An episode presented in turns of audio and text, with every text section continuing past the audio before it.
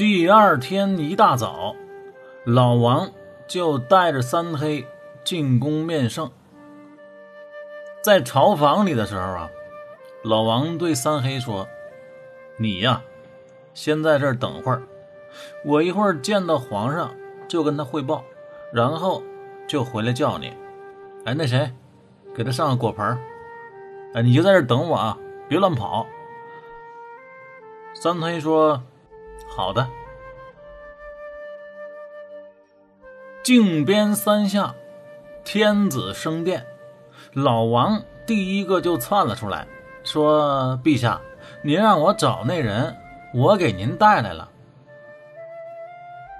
仁宗听了大喜，要求立刻召见。于是。在满朝文武大臣和皇帝老子的注视下，只见一个外国黑和尚走了上来。仁宗一看呢，当时就有点犹豫了，问老王：“你确定是这个吗？”老王心说：“你还有脸问我？自己也模糊了吧？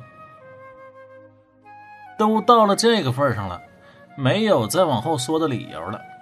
老王一咬牙说：“陛下，没错，就是他。来人，上黑布。”于是又来了两个太监，扯了一块大黑布，衬在三黑身后，以还原龙图中的场景。没想到仁宗看了之后，眼神。只是稍微的一亮，还是不太确定。皇上一想，算了，还是问问吧。就说：“这这这这外国和尚，你最喜欢看的杂志是什么？”三黑一愣，随后脱口而出：“飞碟探索。”啊仁宗又说。相携共行，三黑街，风流人间情。这回仁宗终于确定自己梦里出现的那个人就是这个黑色的外国和尚，于是从龙书案上拿出一本皱皱巴巴的书来说：“这个是你的吗？”三黑一看，忍不住发出了一声惊叹。哎呀，我去！这是我最喜欢的书了，已经丢了好几年了，怎么在你这儿？啊，怎么在我最敬爱的陛下您这里？这是怎么回事呢？仁宗到底做了个什么样的梦呢？这个梦又是个怎样的剧情呢？说有一天晚上，仁宗躺下之后啊。也不知为什么，感觉自己一直呢翻来覆去的睡不着啊，在这烙饼。这么折腾了好一会儿，仁宗心说：“算了，我还是吃点安眠药吧。”于是就摸着黑跑到了书房，准备看看艰深晦涩的书啊。这种书一看准困。他说的安眠药，指的就是啊这些个书。来到书房外，发现这里竟然还点着灯。进去一看，里面有个人正在聚精会神地看书。这个人啊，看得太入神了，完全没有发现书房里又进了一个人。仁宗啊，当时就想大喊有刺客，可就在这么个时候，他忽然注意到这个人的表情啊。那完全是一种沉浸在一本有趣之极的书里的样子，如此的津津有味还面带微笑。仁宗就来了好奇了，心说：“我这书房里还有这么有意思的书呢，我怎么就没注意呢？”于是啊，他就轻手轻脚的走到那个人身后。哎，偷着跟着一起看，没看一会儿啊，他就也沉浸在这本书里了，这确实啊是好书。可是呢，人跟人阅读的速度它是不一样的。仁宗就发现这个人啊，看书的速度比自己快很多。每次啊都是紧赶慢赶的时候，哎，这个人就翻篇了。就好比这魂斗罗第二关一样啊，如果一个人一直往上跳，另一个人就有被撑死的危险。所以呢，没过一会儿，仁宗这边落的情节啊，就有点接不上了。正心里着急的时候，只见这个人手指头一动，又要翻篇这回啊，仁宗可是没忍住，冲口而出就说。哎，你等会儿再翻呢。那个人随口就答：“哎呀，你怎么看那么慢？”两人说完之后，同时发出尖叫，那意思是都被对方的突然出现给吓到了。仁宗就问呢：“你谁呀？怎么跑到我的书房来了？”那人说：“我是你未来注定会遇到。”但目前还没遇到的人，这话就有点绕了。好在仁宗的理解能力强，仁宗就说：“嗯，那听你这个意思，你是穿越来的？”这人一听啊，非常激动，说：“没想到你能有这种见识，不错，我正是穿越来的。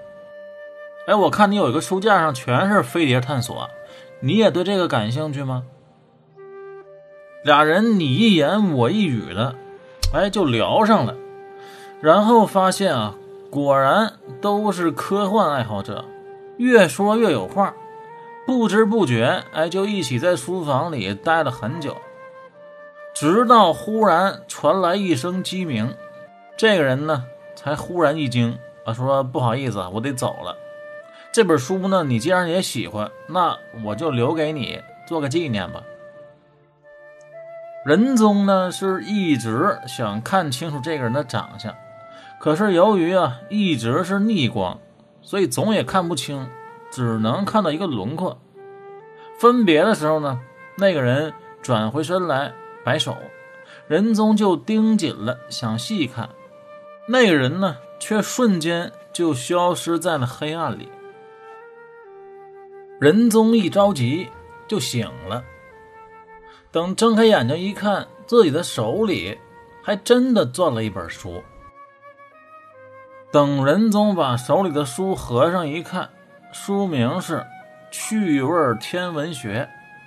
再哗啦啦从头翻到尾，发现里面还夹了一张书签儿，啊，是一张贺卡，上面是一张花卉的照片，还印着一行字儿，上面写的就是“相携共行”。风流人间情，落款处歪歪扭扭的，非常拙劣的字迹，写的是“长宝”两个字。上面呢，收卡人同样的字迹，写着“三黑收”。这个长宝呢，很明显啊，就是我们之前说到过的未成年人长宝，是三黑呀。童年时期的好朋友，俩人一起都在家里的后山啊放过羊。有一年元旦的时候，长宝用自己微薄的零用钱买了一本书和一张贺卡，送给了三黑。这本书呢，就是《趣味天文学》。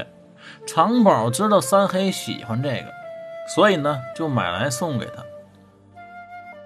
三黑呢？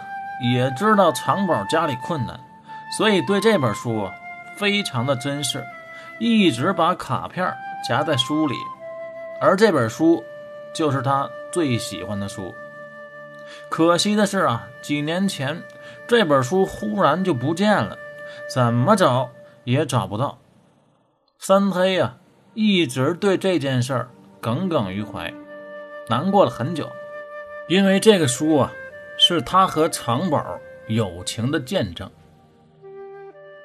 没想到今天啊，在皇宫大殿上，这本书竟然出现在仁宗皇帝的手中，这真是奇哉怪也。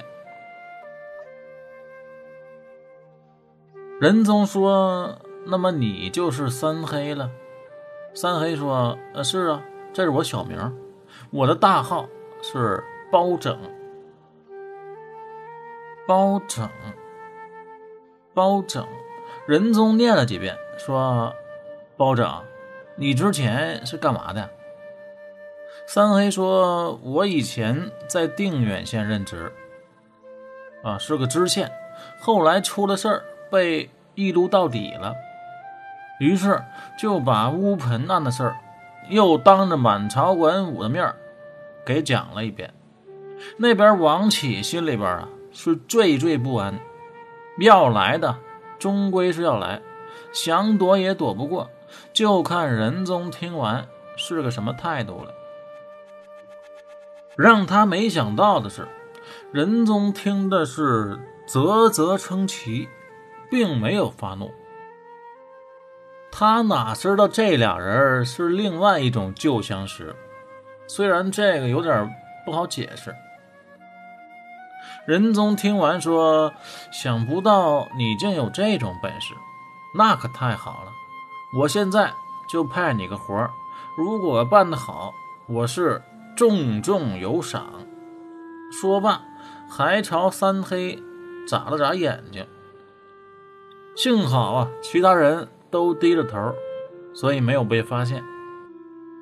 三黑就问：“不知道是什么好活呢？”仁宗说：“最近这段时间啊，这皇宫里面他也闹鬼。我听说玉晨宫里啊，总有一些灵异现象出现，搞得人心惶惶的。正好，你就去处理一下吧。需要什么道具，尽管说。”玉晨宫这三个字儿一出，可就对应了龙图公案开篇狸猫换太子的惊天大案了。石玉坤先生这个伏笔啊，埋的可是深呢。现在的玉晨宫是这么个情况：每到晚上啊，都有怨鬼哀哭啊，女鬼还都是女高音。声音高亢、尖利，又时断时续。俗话说啊，“鬼哭狼嚎”，这都是大自然烙印在人类心里深处的恐惧。自从玉晨宫里出了这种灵异，里面的人啊，就基本上能跑的全跑了。现在呢，只有一个人每天还敢在这儿巡视，他就是啊。太监总管杨忠，这杨忠呢，用广东话说，那叫吃过夜粥啊，会几下五把抄，所以能力越大，责任越大。别人都跑了，他就得来看场子，在皇宫内院，人送外号杨大胆儿，天天晚上拿着一口皇上御赐的宝剑。在这儿巡逻，他倒是啊，一直也没出什么事儿。那三黑要处理玉晨宫的事儿，接待他的也就只有这个杨忠、杨大胆儿了。